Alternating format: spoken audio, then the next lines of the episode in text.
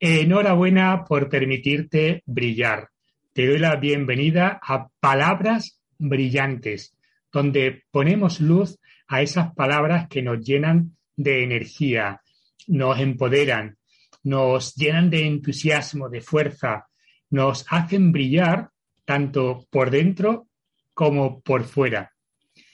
Puedes escuchar, puedes ver todas estas entrevistas en oratoriabrillante.es y si te apetece poder compartir estas palabras brillantes, pues te puedes poner en contacto conmigo y me encantará que puedas compartirlas con todos los que nos están viendo.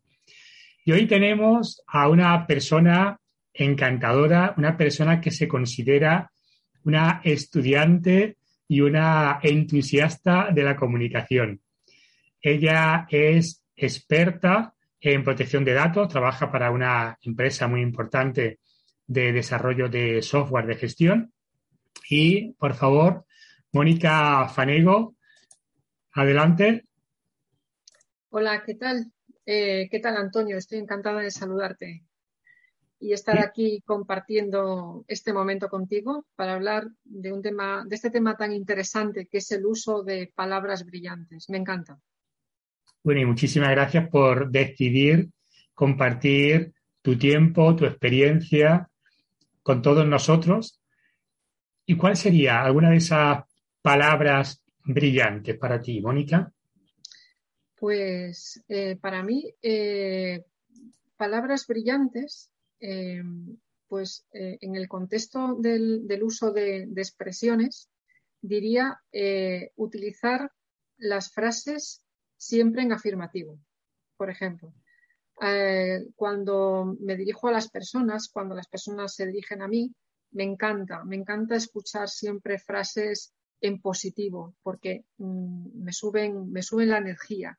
Me suben la energía porque me hacen ver una visión, ¿no? Y, veo, veo claramente pues la, intención de, la otra persona, de, de, a dónde quiere llegar o qué me quiere mostrar. Y por eso mi interés también de comunicar. Por ejemplo, ¿nos puedes poner un ejemplo concreto, Mónica? Sí, por ejemplo, ya que estamos en el ámbito, por ejemplo, profesional, sí. por ejemplo, decir, eh, mi jefe me pregunta sobre cómo llevo una tarea y le digo, eh, pues, oye, mm, no he terminado mi tarea. Entonces, en lugar de decir no he terminado mi tarea, decirle, pues mi tarea está ahora mismo en una progresión de un porcentaje en particular, de un 50, de un 20, de un 30. Y si quiero añadir algo más, ¿cuál es la previsión para eh, terminar esa tarea? Entonces mi jefe ya tendrá una visión de dónde estoy y cuándo, cuándo eh, podré cumplir con ese encargo que me ha hecho, con esa tarea. Me parece muy interesante, Mónica, porque efectivamente no es igual decir, no la he hecho, no la he terminado aún, que, es cierto, es decir, no la has terminado aún. No es lo mismo decir eso que la tarea está en una progresión de o está realizada en un 70% y la podré estar completamente terminada en tal fecha. Correcto. Qué interesante. La verdad es que en ese aspecto, fíjate que no había caído yo el ser tan específico, pero me parece muy interesante porque eh, eh, la energía es totalmente distinta. Completamente. La que tiene tu jefe, la que tienes tú, ¿verdad? También, exactamente. Además, con esto, eh, también el, cuando hay tareas que mm, dependen otros equipos de ti, otras personas, eh, bueno, pueden hacerse una idea de cuándo va a estar completada, ellos también se pueden organizar. Entonces, estamos dando muchísima información, mucha información para que los demás también se puedan planificar y organizar su trabajo. Interesante. O sea, se favorece esa buena relación y esa armonía en el trabajo en equipo. Sí, correcto. ¿Alguna otra palabra brillante? Alguna expresión o forma también de, comunicarse, Mónica? ¿O con esta te quieres quedar? Sí, pues otro ejemplo Eh, un ejemplo que tengo en el ámbito personal y, tengo que decir que, esas expresiones a mí en particular me bajan mucho la energía. Por tanto, una, modificación de esas expresiones me la, sube muchísimo. Es, por, por ejemplo, cuando quedo con una persona, con amigos, y no es lo mismo decir, bueno, a ver si quedamos, o bueno, a lo mejor la próxima semana podríamos hablar para confirmar, para quedar no sé cuándo. Ese tipo de expresiones mm, me bajan la energía, me bajan muchísimo la energía. Se quedan ahí en el aire, ¿no? Se quedan en el aire, sí. No llegan a concretar, es una declaración de intenciones y está bien, las declaraciones de intenciones están fenomenal.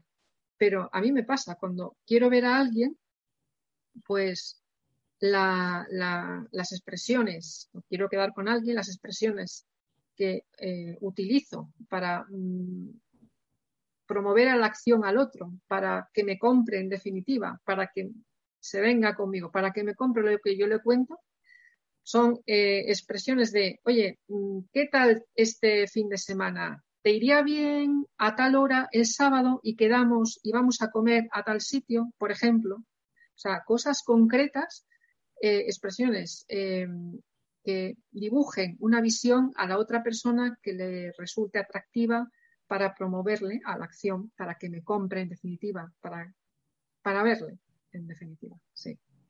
Sí, sí, sí, sí. Además es totalmente distinto. A mí, me pasa también en cierto modo, ¿eh? Cuando se queda así en el aire, la sensación de decir, mm, ¿quedaremos o no quedaremos?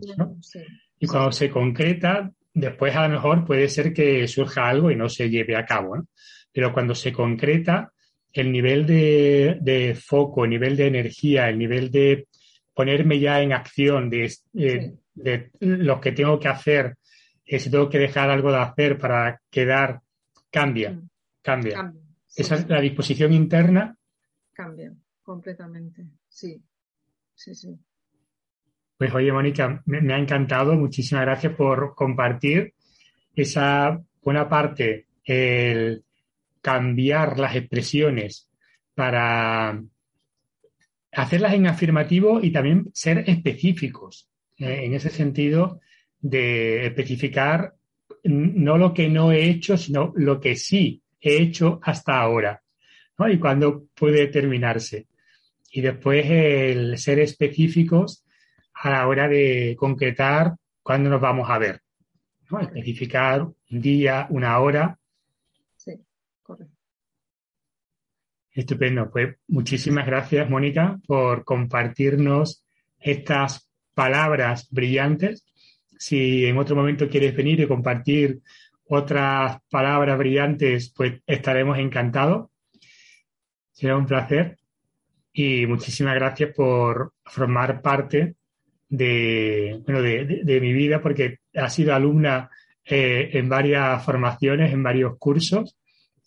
Para mí es un honor eh, tenerte como alumna, como esa entusiasta y estudiante de, la comunicación, como me comentabas antes, que te gusta también identificarte. Y a las demás personas decirles que mm, si quieres formar parte de estas entrevistas, quieres formar parte de compartir tus palabras brillantes con todos los demás, puedes ponerte en contacto conmigo. Como ha dicho Mónica, concretamos un día y una hora para hacerlo. No lo dejamos en el aire, sino que lo concretamos para que nos llene de energía. Un abrazo brillante del coach de las nueces y recuerda que eres grande, brillante y que te mereces todo lo mejor.